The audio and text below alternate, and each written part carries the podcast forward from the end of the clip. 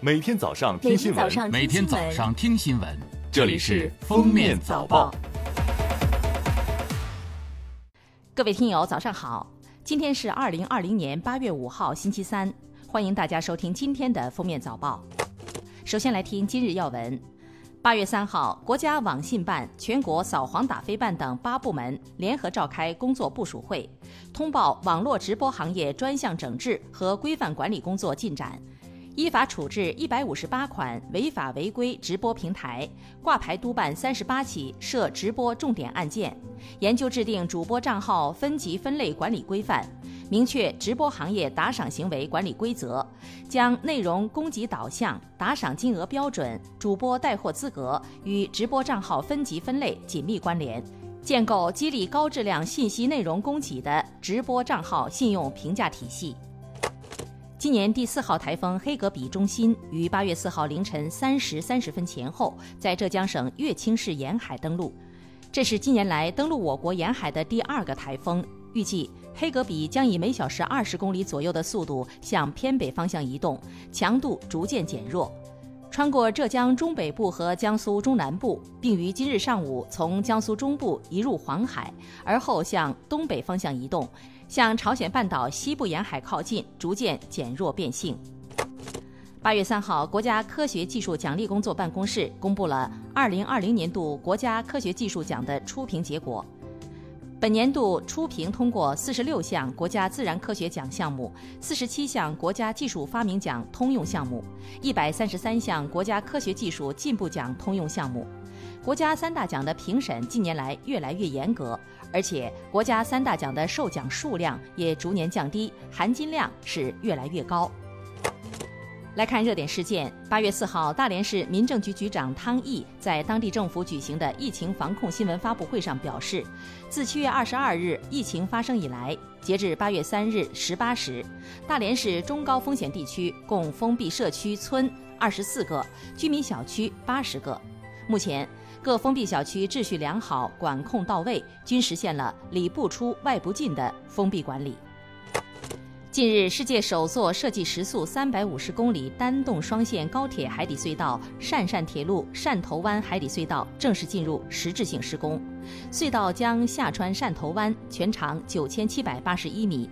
汕汕铁路将与建设中的广汕铁路相接，将广州与惠州、汕尾、汕头等城市紧密地联系在一起。今年四月，广州一男子喝了多瓶啤酒的李某坐在一辆公交车上，上车时李某没有按照规定戴好口罩，被司机王某劝告，后李某又因太闷扯下口罩，王某见状再次劝告。行车途中，李某突然离开座位，大骂司机，并持续捶打王某的头部，共十六拳。八月三号，李某犯以危险方法危害公共安全罪，被判处有期徒刑三年三个月。八月三号傍晚，湖北仙桃市西流河镇兰化有机硅有限公司丁同沃车间发生闪爆事故。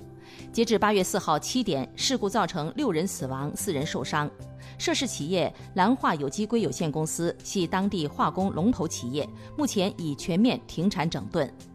该企业正处于上市申报关键时期，企业信息显示，该企业危险化学品的许可证经营显示已过期。八月三号，二零一八年度国家最高科学技术奖获得者、两院院士、哈尔滨工业大学教授刘永坦。将八百万元奖金全部捐给哈尔滨工业大学设立永瑞基金，旨在聚焦国防电子工程领域，助力学校培养出更多杰出人才，打造更多国之重器。陕西咸阳一团火以经营小吃店为掩护，打地洞盗文物。从二零一一年开始，先后六次盗掘六座全国重点文物保护单位古塔，有的塔耗时六个月才打通地宫。他们在古塔附近租房开饭店，白天假装做生意，晚上打洞。咸阳市中级人民法院以盗掘古文化遗址、古墓葬罪、倒卖文物罪等罪名，判处魏永刚等二十三人有期徒刑十五年至有期徒刑三年，缓刑四年不等的刑罚。最后来听国际新闻。当地时间四号下午三点，日本东京都政府证实。当地新增新冠确诊病例三百零九例，累计确诊增至一万四千零二十二例。这是东京连续八日单日新增确诊病例超过两百例。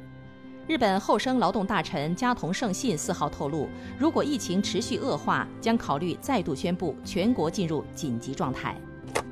据韩联社报道，美国国务院发言人三号表示，决定任命唐纳·威尔顿为韩美防卫费分担谈判美方新任首席代表。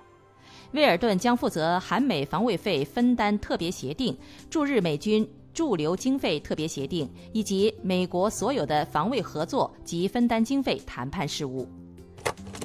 来自供应链厂家的消息称，根据苹果公司的零部件订单显示，苹果今年将分两批推出 iPhone 十二系列手机，而六点一英寸的 iPhone 十二将率先开售。消息称，苹果今年将同时发布四款新 iPhone 手机，但不会同时开售，其中两款六点一英寸的机型将率先上市。感谢收听今天的封面早报，明天再见。本节目由喜马拉雅和封面新闻联合播出。